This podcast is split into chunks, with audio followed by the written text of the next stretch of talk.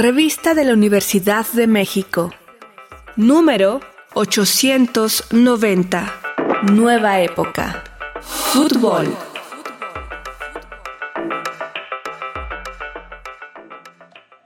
Bienvenidos al suplemento radiofónico de la revista de la Universidad de México.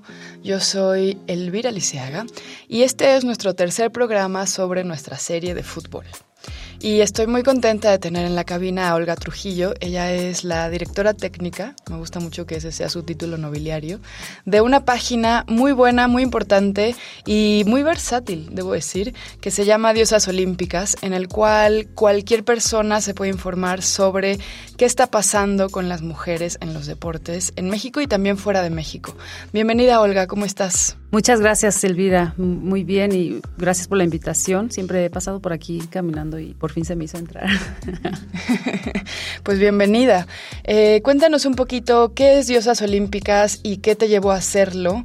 Creo que es difícil que encontremos un sitio en el ciberespacio donde solo se hable de mujeres en los deportes. Se puede hablar de futbolistas, se puede hablar de tenistas, eh, se puede hablar sobre todo sobre un personaje, ¿no? Como todas las páginas de Serena Williams, todas las páginas sobre la Liga Femenil de Fútbol en México, ¿no? Pero eh, tú concentraste mujeres y fútbol. ¿Por qué y qué es? Bueno, Diosas Olímpicas es un espacio que te cuenta y, te, y se presta para quienes quieran estar ahí y relatar la actualidad del deporte femenil. Es, em, puedo decir y presumir que es un sitio pionero donde muchas voces, no solo la mía, hemos dado a conocer nuestros sentimientos y nuestras pasiones sobre lo que pensamos y cómo miramos a las mujeres en los deportes, en todos los deportes, porque bueno, todo viene por una pasión, la mía es el básquetbol, yo jugué en la UNAM precisamente, soy orgullosamente egresada de la Facultad de Ciencias Políticas y Sociales. Y a partir de ahí, de mi inquietud por el periodismo deportivo, trabajé en unos años en récord y demás, sentía yo que no me satisfacía nada más estar amamantando bebés y, y desde entonces se me ocurrió comenzar a escribir y que que busqué pues eh, historias de, deportes, pero en, este caso específicamente de mujeres.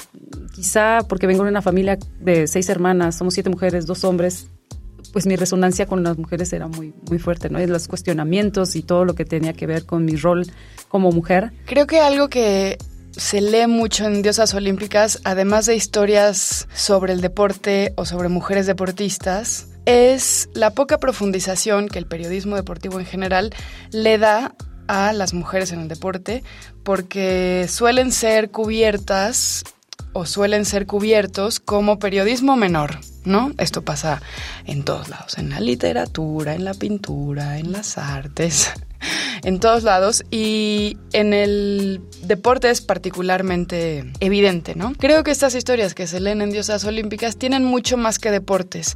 Hay historias de empoderamiento, hay historias de maternidad, hay historias del cuerpo, hay historias de enfermedad, de deseo, de resiliencia, de desafío y me parece importante hablar de esto porque hace poquito estaba en una presentación del libro y justamente una periodista deportiva dijo algo que yo nunca había ni siquiera pensado, que es que las mujeres que crecen haciendo deporte o que en la adultez empiezan a hacer deporte tienen una relación con su cuerpo independiente a todo lo que nos dice la sociedad que deberíamos de de pensar de nuestro cuerpo. Parece ser que te da una especie de relación a través de los límites, de llevarlo a otros estados, de la fuerza, de la capacidad. Y me gustaría que hablaras un poquito de esas historias detrás de las historias del deporte de las mujeres. Yo creo que todo este prisma de temas y conexiones con las mujeres en los deportes se presta para eso. Por eso te comentaba un poco fuera del aire que no nos ha gustado focalizarnos totalmente para hablar de mujeres en los deportes. No, no solo es el fútbol, somos todas las mujeres en todos los deportes. Y es importante decirlo porque sí, hubo una palabra que yo al principio usaba mucho, ¿no? Es que este sitio es para eh, empoderar a las mujeres a través del deporte y como que esa palabra se iba eh, desvirtuando, choteando un poco. Y un día leí algo muy interesante que era es que el empoderar se puede ver desde este, eh, esta ruptura de barreras que nosotras mismas tenemos al cruzar una, una, línea de cal en una cancha de fútbol, al cruzar una, un récord, al cruzar una al saltar, al, etcétera. Y eso sí te da poder, poder saber que puedes hacerlo a pesar de que seas madre o que seas eh, menor o que seas mayor o que sea todas estas barreras que nos la misma sociedad y el mismo capitalismo y el mismo entorno nos hace o nos quiere imponer muchas veces se rompen a través de empoderar nuestro cuerpo, ¿no? Y eso es muy interesante porque pues finalmente terminas siendo otra tú o transformándote o haciendo todo este camino de la heroína a través de la resiliencia, del,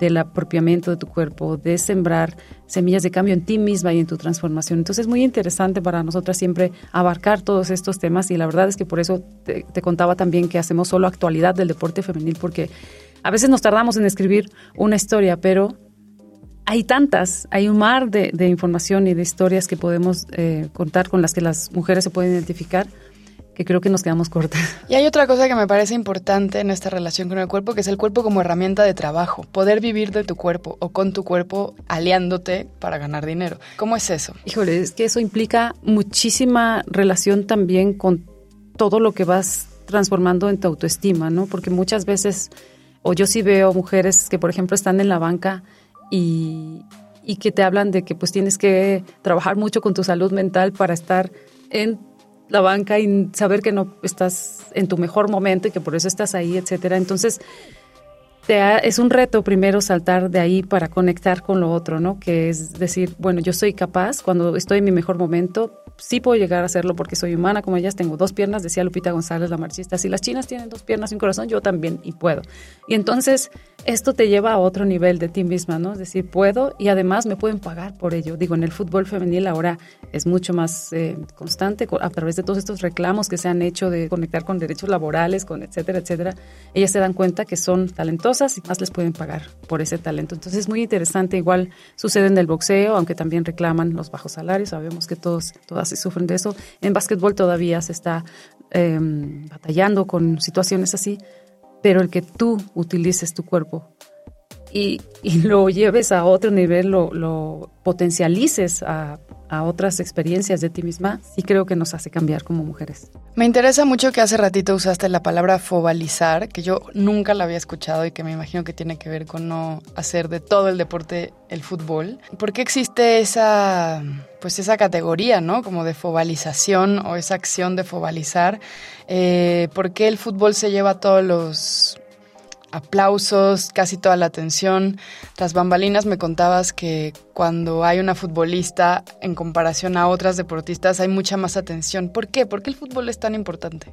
Ese término lo tomé de un libro que leí casi cuando inicié con Diosas Olímpicas que dice, señoras, señoras, ah, vamos a jugar algo así, es de Rita Salgueiro. Y me llamaba mucho la atención, era muy, es muy curiosa la forma en la que lo escribe porque decía eso, ¿no? Todas las eh, mujeres, igual pasaban en Argentina, cuando hay partidos de fútbol parece que nada más ahí para servir las papitas y, y todo en la calle es fútbol y todo el mundo se tiene por el fútbol y me daba mucha risa. Entonces sí decía también que esto, ¿no? Que en los noticieros, y aquí también lo notamos, 90% de la información, no, sino es que 80% de información es fútbol y lo vemos en los periódicos. Tú abres un periódico y si acaso encuentras por ahí alguna sección, ahora sí ya hay fútbol femenil, pero sigue siendo fútbol, ¿no? Y, antes se, ha hablado y a lo mejor lo viste con Somos Versus de que se cubría muy poco, pero sí se llegaba a cubrir boxeo, eh, tenis eh, y bueno, ahora el fútbol está ahí y a veces amateur cuando hay Juegos Olímpicos.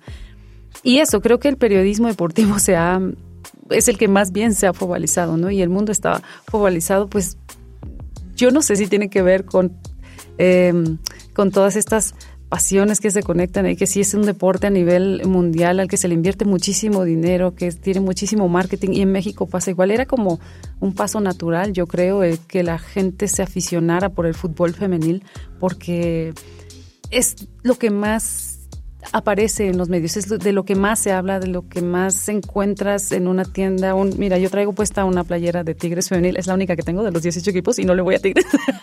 Pero es, es, es que están en todas partes. Y, ¿Y qué quiero decir con esto? Yo creo que vamos hacia eh, hay muchas prácticas del fútbol varonil que se están repitiendo en el fútbol femenil, pero si seguimos en esta tendencia, nos vamos a dar cuenta que estamos cegados y cegados para ver que hay mucho más allá que contar en el deporte que sí está bien focalizarnos y apasionarnos, siempre y cuando también como en una medida equilibrada, ¿no? Hay más, hay más en el refrigerador por ver y por comer y por hablar y por saborear que solo fútbol.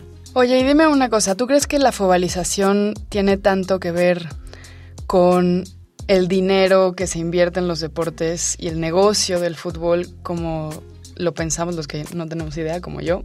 ¿O, eh, o hay otra razón? Pues es que yo creo que no es una casualidad, ¿no? Que FIFA haya dicho en algún momento que el, futuro era del fútbol femenil, porque claro, ya explotaron muchísimo el, mercado de piernas de los hombres y, todo lo que han generado a nivel internacional es, es un fenómeno. Por lo tanto, yo creo que, pues sí, tiene que ver con eso, con la inversión, pero también pues con esta industria que nos hace ver y pensar eh, que solo lo que están haciendo los demás importa, ¿no? O que solo con quien empatizan los demás es lo, es lo importante, sí. Porque, no sé, o sea, sí hay gente que se apasiona con otros deportes y demás, pero yo creo que, como decía Juan Villoro, es que el fútbol ya parece una religión, ¿no? Y una religión donde te llevan a, a, creer que, que solo ahí es tu templo de, de consolación y tu templo de quejas y tu templo de lamentos y demás, pero yo creo que no, no estamos perdidos todavía si queremos que, que el fútbol femenil no repita prácticas del varón y todavía estamos a tiempo. Porque si hay mucho estrés, siento yo, que se genera alrededor de ellas. Ahora tiene que ver con la violencia digital, por ejemplo. Ellas son más expuestas eh, mediáticamente, por ejemplo, y son atacadas, acosadas y demás. Hay muchísimas cosas que se están manipulando de nuevo con, por ejemplo, para entrevistarlas hay, hay poco espacio o pocas entrevistas porque no quieren que hablen, no quieren que digan lo que está sucediendo detrás, no quieren que sean ellas como normalmente son y creo que todo tiene que ver con una, una industria que nos, nos dice solo lo que creemos que queremos ver. Sí, sí, tiene que ver como con el relato hegemónico de la buena heroína y la mala heroína, ¿no? Como si llegaste hasta allá, ahora te tienes que comportar como todos quieren que te comportes y ellas espero que pues que se revelen tanto como puedan, ¿no? Oye, para terminar, Olga, me gustaría preguntarte, ¿qué historias te gustaría contar? Porque estás estudiando guionismo y quieres hacer series y documentales. ¿Qué historias crees que hacen falta y cuáles son las que están ahí en tus fantasías? Para empezar, tengo muchas historias de mujeres olímpicas. ahí todas sabemos, ¿no? Está Lupita González, está Soraya, están varias de ellas. Y por otro lado, también creo que se puede empezar ya a jugar con hacer sitcoms, por ejemplo, del fútbol femenil, se puede empezar a hacer mucho eh, docudramas sobre temas ya más complejos eh, dentro del fútbol, como las futbolistas extranjeras que vienen a jugar a México. Hay, hay por ahí varios proyectos que estoy desarrollando y que sí, sí creo que con mis sueños, como dices, voy a tener que mm, plantearme bien cuáles voy a, a desarrollar a fondo, porque creo que sí hay muchísima, es toda una baraja de temas que se pueden tocar y que se pueden contar más allá de solo lo que vemos de manera cotidiana y de y para aprovechar también ¿no? las plataformas que están en este momento creciendo. Creo que si me hablabas de un documental que, que ya está ahorita en Netflix, el de la América, y que dices que está buenísimo, pero varonil, pero imagínate que hubiera ya uno femenil. Pero creo que esos, ese tipo de, de documentales, series, donde nos llevemos a mirar a las, a las atletas desde ya otras perspectivas y formas de contarlo, pues imagínate. Sí, se va a dar, sin duda. Bueno, pues dinos, por favor, las redes y la página de Diosas Olímpicas para que nuestra audiencia los pueda, pues te pueda leer. Gracias, es eh, www.diosasolímpicas.com y pues Diosas Olímpicas en Instagram, Twitter, TikTok ahora que ya también empezamos y ha habido buena respuesta. Pues muchísimas gracias. Gracias a ti. Hemos llegado al final del programa. Si quieren leer más sobre fútbol, les recomendamos los artículos de La Pizarra al Césped de Tlatuani Carrera Martínez y Sangre, Tierra, Televisión y Dinero, ¿por qué le vamos al equipo de nuestro amor? de Antonio Ortuño. Ambos artículos se encuentran en el número de este mes de la revista de la Universidad de México. Pueden consultarla gratuitamente en www.revistadelauniversidad.mx. En Twitter, en Facebook y en Instagram nos encuentran como arroba revista-unam.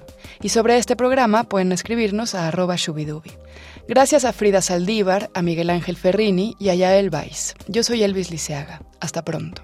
Este programa es una coproducción de la Revista de la Universidad de México y Radio UNAM. Consulta esta entrevista y las anteriores en radiopodcast.unam.mx.